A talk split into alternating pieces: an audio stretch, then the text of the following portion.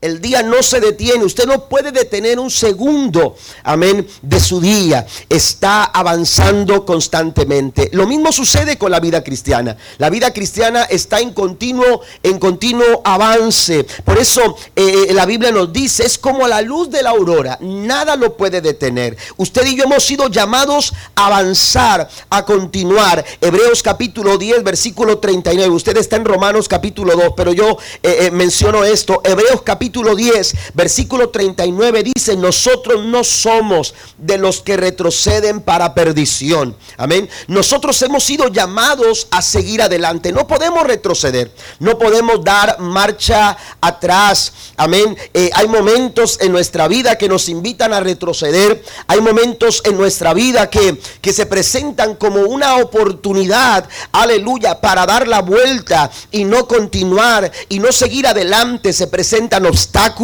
se presenta el desánimo, se presenta, aleluya, e, el desaliento. De pronto hay situaciones que, que, se presentan delante de nosotros para impedir que nosotros sigamos adelante. Pero el apóstol escribe a los hebreos, no te puedes detener, tú no puedes retroceder, porque tú no has sido llamado, usted no ha sido llamado para regresar atrás, usted no ha sido llamado para retroceder. Nosotros dice, no, y mire que está ahí eh, eh, abordando un tema de identidad. Está hablando, aleluya, de esencia. Está hablando de carácter. Está hablando de naturaleza. Nosotros tenemos una naturaleza. Los hijos de Dios tenemos una naturaleza. Y esa naturaleza no nos permite volver hacia atrás. ¿Cuántos alaban a Dios por ello? Hemos sido llamados a avanzar. Hemos sido llamados a no retroceder. Por eso, eh, una y otra vez nos encontramos en el Nuevo Testamento. Aleluya. Una palabra que yo quiero que consideremos en esta, en esta tarde. Romanos capítulo número 2, versículo número 7 dice, vida eterna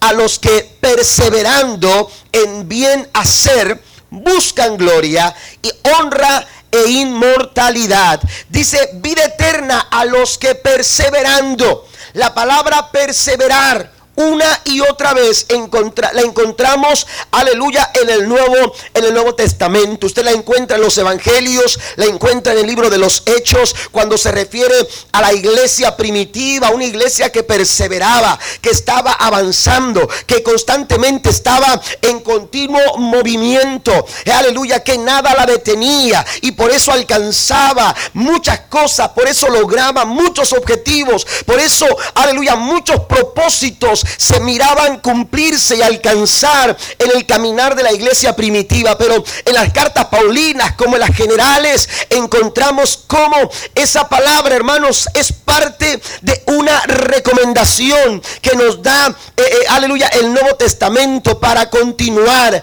para seguir, para mantenernos firmes, porque perseverar tiene que ver con mantenerse firme y constante en una manera de ser o de obrar. Por eso dice Romanos 2, capítulo 7, aleluya, vida eterna a los que perseverando en bien hacer. Amén. El perseverar es parte de nuestra de nuestra naturaleza, debe de ser parte de nuestra naturaleza, debe de ser una cualidad eh, eh, que se desarrolle en nuestro carácter cristiano, en nuestra vida, en nuestra vida como cristianos. Somos llamados a perseverar y lo podemos hacer en diferentes áreas de nuestra vida. Cuando usted va al Nuevo Testamento se dará cuenta que la palabra perseverar se une, aleluya, a diferentes oraciones. Y yo quiero considerar tres, tres áreas en nuestra vida donde hemos sido llamados a perseverar. La primera de ellas dice Mateo capítulo número 10. Vaya conmigo a Mateo en el capítulo 10 versículo número 22. Hablando nuestro Señor Jesucristo dice, y seréis aborrecidos de todos por causa de mi nombre, mas el que perseverare hasta el fin, dice, este será salvo.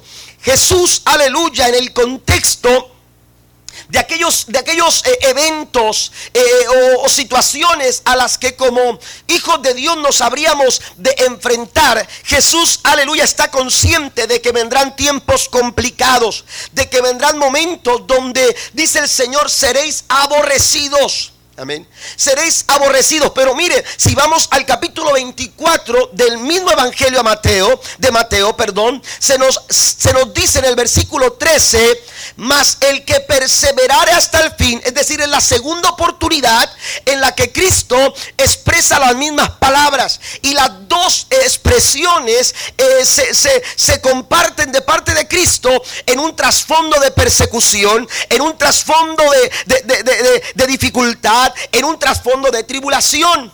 Y estas tribulaciones y estas dificultades, aleluya, no pueden impedir nuestro avanzar, dice el Señor. Por eso es importante considerar, perseverar hasta el fin. Porque el que perseverare hasta el fin, la vida cristiana no es de comenzar, no se comienza para quedarse en el camino. Usted y yo no comenzamos para quedarnos en el camino. Usted y yo no comenzamos, no dimos el primer paso para quedar estacionados, para quedarnos detenidos. La vida cristiana, aleluya tenemos que llegar a la carrera. comenzamos la carrera, pero tenemos que terminar la carrera. ¿Cuántos dicen amén? Tenemos que avanzar, no podemos detenernos, tenemos que llegar hasta el final. Pero para lograr llegar hasta el final, dice el Señor Jesucristo, necesitas perseverar. Necesitas ser perseverante. Dios, aleluya, eh, quiere que como iglesia nosotros perseveremos.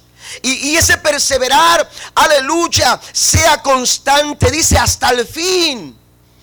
Hasta el fin, a pesar de las dificultades, a pesar de las adversidades, a pesar de las tribulaciones que causan, que causan sufrimiento. Porque nosotros eh, eh, enfrentamos situaciones que nos hacen pasar momentos de sufrimiento. Sufrimos, eh, padecemos, nos encontramos en circunstancias donde eh, eh, a veces nos sentimos incapaces, no sabemos si vamos a poder continuar hacia adelante. Mire, las palabras de Cristo eh, están en, ese contexto de, persecución. seréis aborrecidos, pero si leemos capítulo 24 de Mateo, nos encontramos que Aleluya, Jesús está llamando a perseverar a, su iglesia a pesar de las tribulaciones según el verso 9. Entonces os entregarán a tribulación y os matarán y seréis aborrecidos de toda la gente por causa de mi nombre. El versículo 11 nos habla de que muchos falsos profetas se levantarán y engañarán a muchos. Ese es el contexto donde Cristo está diciendo tienes que perseverar. Tú tienes que ser perseverante porque habrá tribulaciones que vendrán, aleluya, y van a traer sufrimiento a tu vida. Tú tienes que perseverar porque habrá falsos profetas, falsos maestros que estarán, aleluya, queriendo engañarte, estarán queriendo persuadirte a caminar por caminos equivocados, a transitar caminos, aleluya, eh, distantes a los planes y a los propósitos de Dios. Por eso Cristo dice, tú tienes que perseverar. Hemos sido llamados a perseverar a pesar del sufrimiento. Y, luego también nos enseña, aleluya, e, e, en, en, otro de los versículos nos dice, dice el versículo 12, y por haberse multiplicado la maldad, el amor de muchos se enfriará. La maldad, aleluya, se ha de multiplicar. Y en esa en ese entorno, en esa atmósfera, aleluya, tan complicada, el Señor dice, la iglesia tiene que ser perseverante. Nuestra vida, nuestra vida tiene que perseverar a pesar de las tribulaciones, a pesar de las falsas enseñanzas, a pesar, aleluya, de una atmósfera de maldad. El Señor dice, el que perseverare hasta el fin, ese será salvo. ¿Cuántos alaban a Dios esta tarde? Nuestra confianza debe de estar puesta en Cristo, porque aún a pesar, eh, bajo cualquier circunstancia, aleluya, tendremos que mantener nuestra vida con gozo. Aleluya. Y la perseverancia es lo que hace. La perseverancia alimenta el gozo. Aleluya, por eso el apóstol Pablo escribe a los romanos en el capítulo 12, aleluya, que tenemos que ser gozosos en la esperanza, sufridos en la tribulación, pero también tenemos que ser constantes en la oración. Den un aplauso fuerte al Rey de Reyes y Señor de Señores. Habrá momentos en que, en que bajar los brazos, en que bajar la guardia, aleluya, sea, sea quizás, aleluya, una, una opción, pero el Señor dice, tú tienes que perseverar. Tú tienes que mantenerte firme. Tú tienes que seguir hacia adelante. Habacuc escribe en medio de tanta escasez Y en medio de tanta dificultad, Él escribe, aunque la higuera no florezca, ni en las vides haya frutos, aunque falte el producto del olivo y los labrados no, no den mantenimiento. Dice, las ovejas sean quitadas de la majada y no haya vacas en los corrales, con todo con todo, aleluya, no retrocedo. Con todo no vuelvo atrás. Con todo yo persevero. Dice, yo me alegraré en Jehová y me gozaré en el Dios de mi salvación. Alabado sea el nombre de Cristo. Hay que perseverar a pesar del sufrimiento. Pero también, número dos, hay que perseverar en la oración. Es, otra de las, de, las, eh, eh, de, las recomendaciones que se nos dan en el Nuevo Testamento. Vaya conmigo, por favor, al libro de los Hechos. En Hechos capítulo número 1, el versículo 14 y versículo 15 nos dicen, todos estos perseveraban unánimes en oración y ruego con las mujeres y con María, la madre de Jesús, y con sus hermanos. En aquellos días Pedro se levantó en medio de los hermanos y los reunidos eran como 120 en número. Hasta ahí voy a leer. Eran como 120 en número. Perseverar, perseveraban unánimes en la oración. Además de perseverar en medio del sufrimiento, la perseverancia también, aleluya, es necesaria, aleluya, para una vida de oración. Una vida de oración, una, una genuina vida de oración. Jesucristo dijo en cierta ocasión a sus discípulos, velad y orar para que no entréis en tentación. A la verdad dice, el espíritu está dispuesto, pero nuestra carne es renuente. La carne, aleluya, eh, eh, eh, busca otras cosas. La carne busca otros, otras alternativas. Pero el Señor Jesucristo dijo, ustedes tienen que perseverar en oración. Tienen que velar en oración. El, el cristiano se alimenta de la oración. El cristiano se fortalece a través de la oración. El cristiano, el cristiano entra en comunión, en intimidad con Cristo a través de la oración.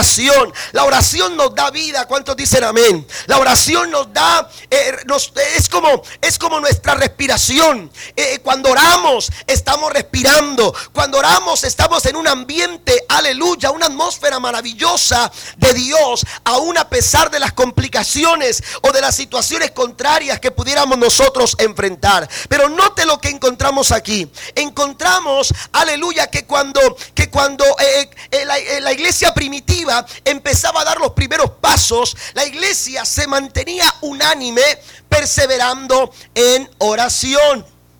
Perseverando en oración. Pero el verso 15 nos, nos, nos, ah, nos arroja luz de algo interesante. Y es que, aleluya, habían pasado 10 días, escuche esto, 10 días después de que Jesús los había dejado para ascender al cielo. Diez días apenas cuando Cristo les había dicho, no salgan de Jerusalén, porque viene, viene algo de Dios para sus vidas. Y el Señor les encargó que estuvieran en Jerusalén. Y la Biblia dice que estos perseveraban en oración. Si usted va a 1 Corintios en el capítulo 15, versículo 6, la Biblia nos dice que para, para cuando Cristo resucitó antes de ascender al cielo, Cristo se había presentado o revelado a 500 personas. 500 de sus seguidores le habían visto a Jesús.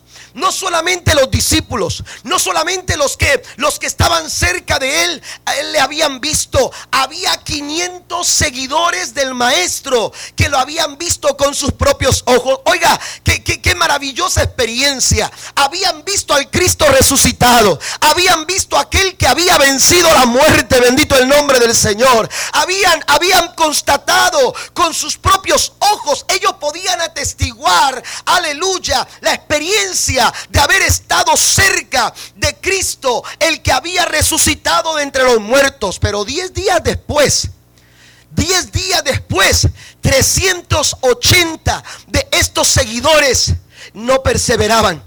380 de aquellos 500 que le habían visto resucitado ya no estaban ahí. Dice el verso 15, solo eran 120.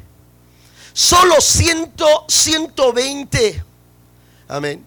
La aparente tardanza del Señor. Aleluya, porque Cristo les había, les había dejado eh, eh, en claro que Él habría de regresar. Amén. Y se acuerda cuando, cuando ellos estaban viendo hacia el cielo mirando, aleluya, como, como, como no queriendo perder de vista al maestro ascender al cielo. Eh, todos mirando hacia el cielo se acercaron dos varones con vestiduras blancas y le dijeron, varones judíos, ¿por qué estáis mirando al cielo? Ese mismo Jesús, aleluya, así como le ven ir, así un día habrá de regresar. Algún día le veréis regresar de la misma manera como ahora habéis, a ver, a eh, fue tomado al cielo, así como le ves ascender, un día Él regresará. Y esa era la expectativa de la iglesia. La expectativa de la iglesia era, aleluya, que un día, aleluya, Cristo regresaría. Y ellos lo miraban como algo, amados hermanos, que ellos habrían de vivir. Ellos estaban expectantes al regreso del maestro. Por eso apenas Jesús los dejó, ellos fueron, aleluya, a Jerusalén e hicieron conforme a lo que a lo que Cristo les había indicado. Sin embargo, después de 10 días, solamente 120 perseveraban unánimes en oración. La aparente tardanza, como que Cristo se había tardado, como que Cristo ya no, no se miraba señal de que regresara y entonces se fueron quedando 380 en el camino. Se fueron quedando 380, aleluya, perdiendo en el camino. Esto me recuerda aquel momento cuando, cuando, cuando Moisés se tardó en bajar del monte. La Biblia dice que Dios llamó a Moisés. Dios estaba tratando con Moisés. Dios estaba teniendo un tiempo, aleluya, de, intimidad, de comunión. La presencia de Dios estaba dándole indicaciones a Moisés. Sin embargo, dice la Biblia en el capítulo 32, aleluya, que el pueblo, el pueblo de Israel se desesperó. El pueblo de Israel sintió como, como que Moisés se había tardado. Aleluya. Y esto trajo, aleluya, al corazón del pueblo eh, desenfreno, desesperación, angustia. Pronto dijeron, es que estamos aquí, no sabemos qué va a pasar. Eh, Moisés que subió, no sabemos qué ha pasado con él. A lo mejor ya murió, a lo mejor nunca va a volver. Y entonces empezaron a hablar a Aarón y empezaron a hablar a sus líderes. Tenemos que hacer algo, tenemos que buscarnos a un Dios al cual adorar. Y la Biblia dice, amados hermanos, que ellos empezaron a hacerse dioses y empezaron a construirse dioses eh, con sus propias manos para poder para poder adorar. ¿Cuántas veces nosotros nos hemos sentido en esta misma situación, tentados a pensar como que Dios no responde a nuestra súplica, como que Dios está tardando a nuestra, a, nuestra plegaria? Has estado orando y parece que los días avanzan y parece que Dios no está contestando o no está atendiendo tu oración para esos momentos cuando parece que, las cosas no están saliendo como tú esperabas, en el tiempo en que tú anhelabas que sucedieran, para esos momentos el Señor nos dice, tienes que perseverar en oración. Tienes que perseverar en oración, porque la oración trae, trae calma, trae paciencia, desarrolla carácter en nuestra vida. Amén. Por eso dice el apóstol Pablo, por nada se afanen ¿Por qué se afanen? ¿Por qué se afanan? Dice, por nada estéis afanosos. Amén. En vez de afanarte, lo que tienes que hacer es levantar ruego delante del Señor. No se preocupen por nada, dice la Biblia. Oren por todo. Porque cuando tú te preocupas, aleluya, empiezas a desesperarte, empiezas a vivir en agonía, empiezas a vivir en angustia, empiezas a perder la paz. Pero cuando tú oras, la presencia de Dios se hace presente en tu vida y realizas lo que realizaba el salmista cuando él decía, en tu presencia hay plenitud de gozo y delicias a tu diestra para siempre. Alguien alaba a Dios en esta noche. Tenemos nosotros, aleluya, que perseverar en oración cuando parece que, la hora está llegando y que parece que todo se está, se está, eh, eh, eh, como que las cosas están tardando. El Señor quiere inspirar nuestro corazón a través de la oración. Hay que perseverar en oración. Muchas veces pensamos que el Señor se olvidó de nosotros cuando nosotros, aleluya, eh, eh, empezamos a desesperar. Pero tenemos que desarrollar una actitud como la hizo, lo hizo Bacub en el capítulo 2, versículo 3. Aunque la visión tardare aún por un tiempo, mas se apresura hacia el fin y no mentirá. Aunque tardare, espéralo, porque sin duda vendrá y no tardará. ¿Cuánto lo creen en esta tarde? Dios no se tarda. Dios no se tarda. Cuando tú oras al Señor, cuando tú entregas tu, vida en oración al Señor, por eso dice el Señor Jesucristo, el que perseverare hasta el fin. Por eso el Señor nos invita a perseverar en oración. Porque cuando nosotros hacemos esto, amados hermanos, aleluya, podemos esperar con toda calma a que Dios actúe en su momento y en su tiempo. Porque Dios tiene su momento.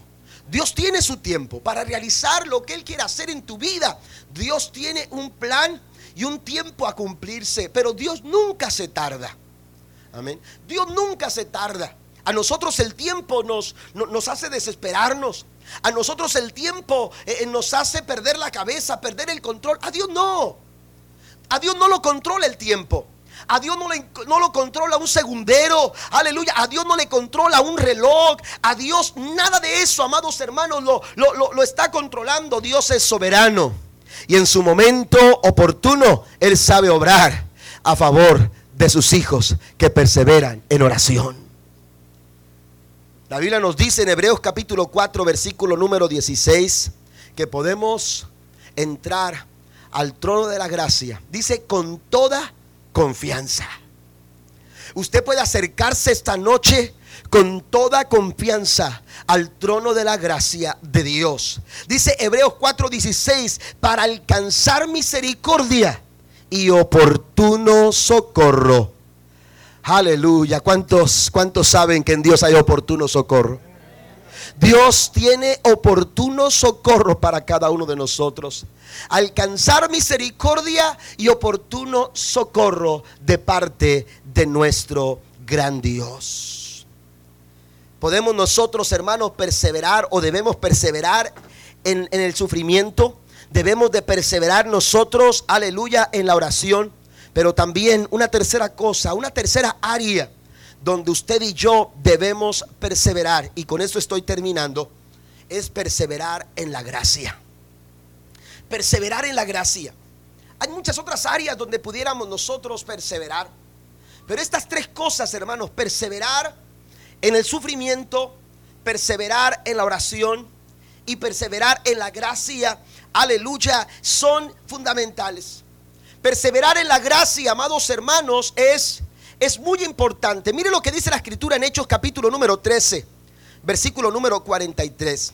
El apóstol Pablo en su primer viaje junto a Bernabé, en ese tiempo, aleluya, eh, Bernabé y él estaban realizando su primer viaje misionero. La Biblia nos enseña que llegaron a Antioquía de Pisidia. Cuando ellos llegan a Antioquía de Pisidia, fueron invitados, aleluya, por los principales de la sinagoga. Dice que mandaron decirles en el versículo número 15, que les mandaron decir, aleluya, eh, varones hermanos, si tenéis alguna palabra de exhortación para el pueblo, hablad. Y entonces Pablo dice levantándose, hecha señal de silencio, con la mano dijo, varones israelitas y los que teméis a Dios, oíd.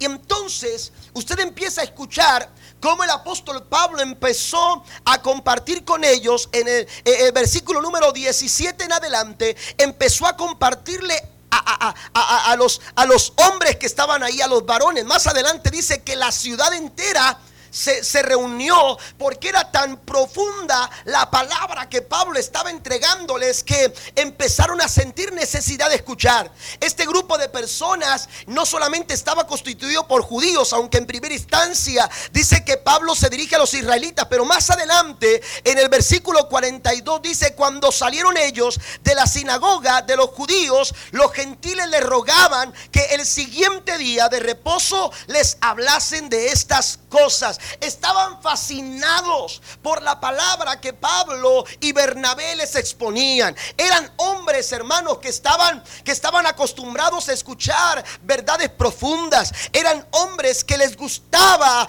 llenarse de, de conocimiento y querían tener el conocimiento de una forma o de otra manera. De hecho, cuando ellos se acercan a Pablo para pedirle que mañana no faltaran y que les compartieran, por favor, eh, ellos no es que tuvieran hambre de escuchar, hambre espiritual, ellos que lo que tenían era un hambre intelectual, ellos querían conocer, estaban fascinados por el conocimiento, pero note lo que les dice el apóstol Pablo en el versículo 43, y despedida la congregación, muchos de los judíos y de los prosélitos piadosos siguieron a Pablo y a Bernabé no querían dejarlos. Y entonces dice, quienes hablándoles les persuadían. Otra versión dice que los exhortaban. Oiga, tuvieron que exhortarlos. Amén. Tuvieron que exhortarlos, hablarles, aleluya, directamente y decirles lo siguiente. Dice, los persuadían a que perseverasen en la gracia de Dios. Amén. Ellos querían conocimiento. Ellos querían llenarse de conocimiento. Ellos tenían un hambre intelectual. Ellos querían saber más, pero estaban hambrientos de, llenar su intelecto. Pero su corazón no estaba dispuesto a retener las palabras que, Dios quería eh, compartir a sus vidas. Por eso llegó el punto donde el apóstol Pablo tuvo que persuadirlos y exhortarles con palabra de exhortación. Decirles, ustedes lo que necesitan hacer es perseverar en la gracia, en la gracia, en la gracia de Dios. ¿Por qué es importante perseverar en la gracia del Señor? ¿Por qué fue necesario que Pablo y Bernabé, aleluya, exhortaran para que continuaran perseverando o que buscaran perseverar en la gracia, en la gracia de Dios? Muchas veces cuando el Señor nos permite abundantes bendiciones espirituales, Amén. Muchas veces cuando Dios permite que, que disfrutemos de sus bendiciones, hermanos, podemos llegar a olvidarnos aleluya, que las bendiciones que recibimos no dependen de lo que hacemos nosotros no dependen, aleluya, de nuestras capacidades, no dependen de nuestras habilidades. A veces nos equivocamos y empezamos a jactarnos de haber logrado o haber alcanzado algunas cosas pensando en que lo hicimos gracias a nuestras posibilidades, al camino que, de pronto nos vamos abriendo eh, eh, eh, en, nuestra, en nuestra vida laboral, pensando en las cosas que hemos, que, que hemos propiciado nosotros mismos para poder lograr ciertas, ciertas eh, eh, ciertos éxitos en la vida y nos olvidamos que si alguna cosa hemos recibido, si algo hemos alcanzado, si algo hemos logrado, es precisamente gracias a la misericordia y al favor del Dios Todopoderoso al cual nosotros servimos. Pablo está diciendo, no se olviden de algo, es por la misericordia de Dios. La Biblia dice que no es del que quiere y no es del que puede no es del que quiere ni es del que puede. Tú puedes, aleluya, pretender alcanzar muchas cosas, pero con eso nunca será suficiente, porque no es del que quiere ni del que puede, sino del que Dios tiene misericordia. Tenemos que reconocer cuando cuando perseveramos en la gracia, hermanos, estamos haciendo un reconocimiento diario Amén. Estamos haciendo un reconocimiento diario, aleluya, de la grande y maravillosa gracia de Dios recibida por medio de nuestro Señor Jesucristo. No se olvide de que toda buena dádiva y todo don perfecto viene de lo alto. Dios ha tenido su favor a, eh, eh, a derramar a su favor hacia nuestras vidas simplemente por gracia. Usted no se lo gana. Usted no es, no es que se gane la gracia de Dios, la gracia de Dios no la puede ganar usted. No es que usted pueda ganarse como un premio la gracia de Dios. La gracia de Dios está, está, hermanos, disponible para todos aquellos que con corazones sinceros reconocen el sacrificio de Cristo en la cruz del Calvario. Eso fue por pura gracia. Cristo no, no murió porque tú lo merecías. Cristo no murió porque yo lo merecía. Cristo no subió a la cruz, aleluya, porque fuéramos demasiadamente, demasiado buenos. Aleluya, Cristo murió en la cruz por porque necesitábamos redención y por pura gracia. Por pura gracia hemos recibido la vida nueva a través del sacrificio de Cristo en la cruz del Calvario. Nunca seremos demasiado buenos como para ganarnos más gracia de Dios. Simplemente esta gracia la podemos disfrutar a través de la obra de Cristo en la cruz del Calvario. Isaías nos recuerda que nuestros, nuestros mejores, eh, nuestras mejores obras de justicia, dice, dice Isaías, son como suciedad capítulo 64 del profeta Isaías, versículo 6. Si bien todos nosotros somos como suciedad y toda nuestra justicia como trapo de inmundicia y caímos todos nosotros como la hoja y nuestras maldades nos llevaron como viento. Eso, eso éramos nosotros. Eso, eso era lo que vivía el ser humano. Pero gracias al favor inmerecido de un Dios tan bondadoso. Él envió a su Hijo Jesucristo a la cruz del Calvario a morir por nuestros pecados. Por eso decía el apóstol Pablo, gracia sois salvos. Esto no es de vosotros, esto es un don de Dios. Bendito el nombre de Jesús. Es por la gracia de Dios que usted y yo, aleluya, hemos sido bendecidos. De hecho, la Biblia dice que por su misericordia no hemos sido consumidos porque nunca decayeron sus misericordias. Estas son nuevas cada mañana, porque grande es su fidelidad. Es la gracia del Señor. Y entonces Pablo les dice a, estos varones, les dice, perseveren en la gracia. Porque cada vez que tú estás perseverando en la gracia, yo mencionaba que la vida cristiana es avance. Yo mencionaba que la vida cristiana es continuar. La vida cristiana es, aleluya, seguir adelante, mantenerte firme y perseverar. Ser constantes es cuesta arriba. Es cuesta arriba. Y esto a veces, hermano, no es fácil. Subir eh, o ir cuesta arriba no es, no es lo mismo que venir hacia abajo. Amén. Cuando usted va cuesta arriba, mire, eh, yo tengo una, una eh, un aparato que, que, uno hace ejercicio, ¿verdad? en ese aparato le llaman ah, la elíptica. ¿verdad? Una, elíptica. Entonces yo la compré, le mandé una foto a mi hermano y mi hermano me dijo, está bonito tu perchero. ¿Saben lo que es un perchero? Va? Donde se, ponía se pone la ropa. Dijo, está bonito tu perchero, porque dijo, así va a ser para... Y sí, ya tengo varias cosas colgadas ahí y se ve muy bien. Amén, es muy útil. no, no es cierto. Amén. Entonces, ah, eh, eh, eh, esa, esa elíptica, ¿verdad? usted la conecta y, y usted va muy bien. Pero llega un momento después de algunos 5, 6, 7 minutos, cuando de repente como que parece que está subiendo, porque como, como está, tiene, tiene ¿cómo se dice? Ah, está ah, programada para cambiar el ritmo y la presión. Y entonces empieza a sentir uno como, oye, iba muy fácil. Pero de repente como que agarra fuerza y, se me vuelve complicado y entonces tengo que hacer mayor resistencia. Me pone a trabajar más fuerte y de repente como que aflojo otra vez y, vuelve otra vez a, a ser un poquito más fácil. Pone como resistencia. El camino, el caminar del cristiano de repente, hermanos, como que, como que nos hace sentirnos en un momento, aleluya, como que estamos hacia arriba, como que estamos ascendiendo. Esa experiencia la vivió, aleluya, Abraham. Dios, aleluya, habla su corazón y le dice, Abraham, ese hijo que yo puse en el seno de tu familia, ahora necesito que me lo sacrifiques. Ahora necesito que me lo entregues. Ahora necesito, aleluya, que hagas algo por mí. Y entonces Dios despierta el corazón de Abraham. Aleluya. Según lo que nos presenta el libro de Génesis, la Biblia dice, amados hermanos, que Dios le dijo a Abraham, quiero que me sacrifiques, me entregues a tu único hijo. Y cuando Dios le dice, esto Abraham, aleluya, eh, eh, pareciera que, que, Abraham, aleluya, eh, pensaba que esto estaba, ah, era algo descabellado, era una idea fuera de contexto.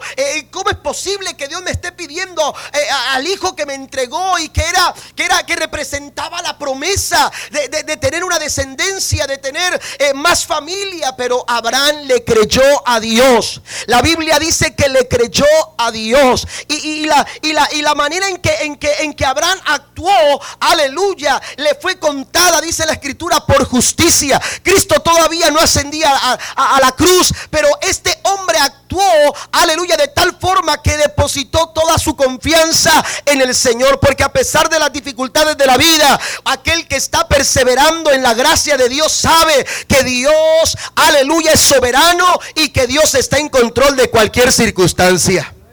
¿Cuántas veces Dios nos ha pedido algo que parece difícil entregar? Que parece difícil compartir que parece difícil desprenderse de ese algo. Pues la Biblia dice que Abraham se desprendió de Isaac. Y cuando él iba caminando cuesta arriba, como quizás tú te sientes ahora mismo que estás caminando cuesta arriba. Aleluya. Y parece cada vez, cada paso que tú das parece más complicado. Y parece más difícil dar el siguiente paso. Pero la Biblia dice que Abraham perseveró. Abraham perseveró, aleluya, cuando su hijo le pregunta, Padre, traemos, traemos eh, eh, algunas de las cosas, pero se nos olvidó lo más importante, ¿dónde está el animal para el sacrificio? La Biblia dice que Abraham perseveró porque creyó que la gracia de Dios sería suficiente para suplir y para proveer lo que ellos habrían de necesitar. No te preocupes, le dijo Abraham a su hijo, Dios proveerá. Dios va a proveer. ¿Y sabe qué fue lo que pasó? Dios proveyó para el sacrificio. Porque cuando la gracia de Dios está presente, la provisión de Dios se hace una realidad en nuestra vida. Den un aplauso al Señor esta tarde. Usted puede experimentar la gracia de Dios. Aleluya, porque Dios ya ya ha provisto para nosotros. Dios ya proveyó sacrificio por nosotros. Por eso cuando Pablo, póngase de pie por favor, pasen los músicos. Por eso cuando Pablo oraba en el capítulo 12 de su segunda carta a los Corintios, padeciendo, aleluya, un terrible aguijón que maltrataba su carne, que golpeaba su carne. La Biblia dice, hermanos, que tres veces le oró a Dios para que le fuese quitado él oraba y decía, Señor, quítame, líbrame, aliviame de este tormento. La segunda vez volvió a clamar pidiendo el auxilio de Dios. La tercera vez volvió a elevar su voz y suplicar de que Dios extendiera su mano y que le diera la libertad, aleluya, de aquel azote. Sin embargo, dice el versículo número 9 de la segunda carta a los Corintios capítulo 12 Tres veces el Señor me ha respondido lo mismo. Tú lo que necesitas es la manifestación de mi gracia. Y entonces Dios le dice, bástate mi gracia. Lo que tú necesitas es entender que la gracia de Dios es suficiente. Que la gracia de Dios es suficiente para arreglarlo todo. Que la gracia de Dios, a pesar de que no tienes lo que en números, en cálculos, lo que, aleluya, tú piensas que tú tienes que tener para mañana. Tú dices, pastor, es que mañana necesito 300 dólares, pero no llego ni a 150 para poder presentarme mañana y poder salir de esta situación. Cuando tú piensas que te hacen falta eh, ciertos dólares para poder realizar lo que tú quieres realizar mañana, el Señor dice, tú lo que necesitas es entender que mi gracia es suficiente. Tú lo que necesitas es entender que todo lo que tú estás buscando lo puedes recibir si tú reconoces mi gracia sobre tu vida. Eso es lo que Pablo estaba diciéndole a estos varones. Pablo estaba diciendo, perseveren en la gracia. Se pueden llenar de conocimiento. Se pueden llenar de habilidades se pueden llenar de capacidades, pero con eso no será suficiente. Ustedes lo que necesitan es perseverar en la gracia de Dios. La gracia de Dios es suficiente en esta noche para resolver cualquier situación en tu vida. Yo quiero decirte en esta noche que la gracia de Dios es suficiente. Pero no te puedes detener. No te puedes detener. Hay obstáculos, hay dificultades, hay adversidades, pero el Señor dice, tienes que perseverar. Perseverar a pesar de los padecimientos. Perseverar en la oración. Perseverar en la gracia. Dios quiere que perseveremos porque nosotros no podemos retroceder. No podemos mirar hacia atrás. No podemos volver hacia atrás. porque no fuimos diseñados para eso. Nosotros no somos de los que retrocedemos, sino de los que perseveramos. De los que perseveramos. ¿Cuántos dicen amén?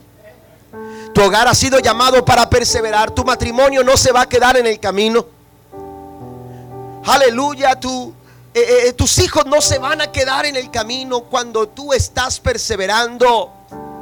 El Señor estará obrando su perfecta voluntad en tu vida. Y Dios va a suplir lo que te falte. Y Dios va a abrir camino donde no hay. Porque a través de la gracia de Dios descubrimos que es todo lo que necesitamos.